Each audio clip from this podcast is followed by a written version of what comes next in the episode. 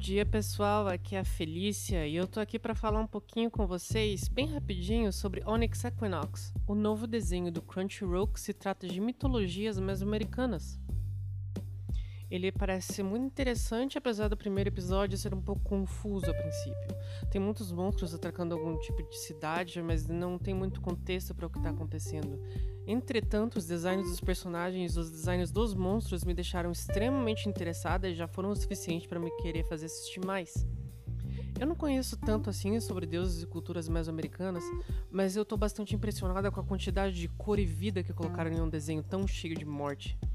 Afinal de contas, culturas mesoamericanas são muito conhecidas por sacrifícios humanos, esse tipo de coisa.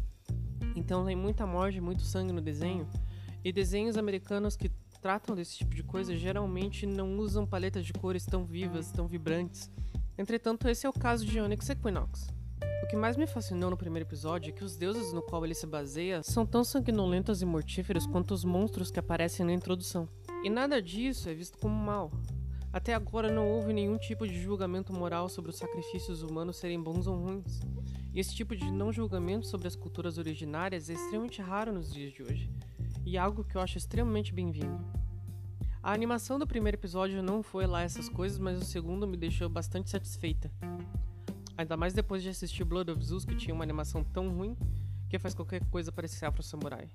Eu acredito que esse desenho tem muito potencial e nós vamos continuar acompanhando ele conforme ele for saindo. Obrigada por ouvirem o FG The Hub.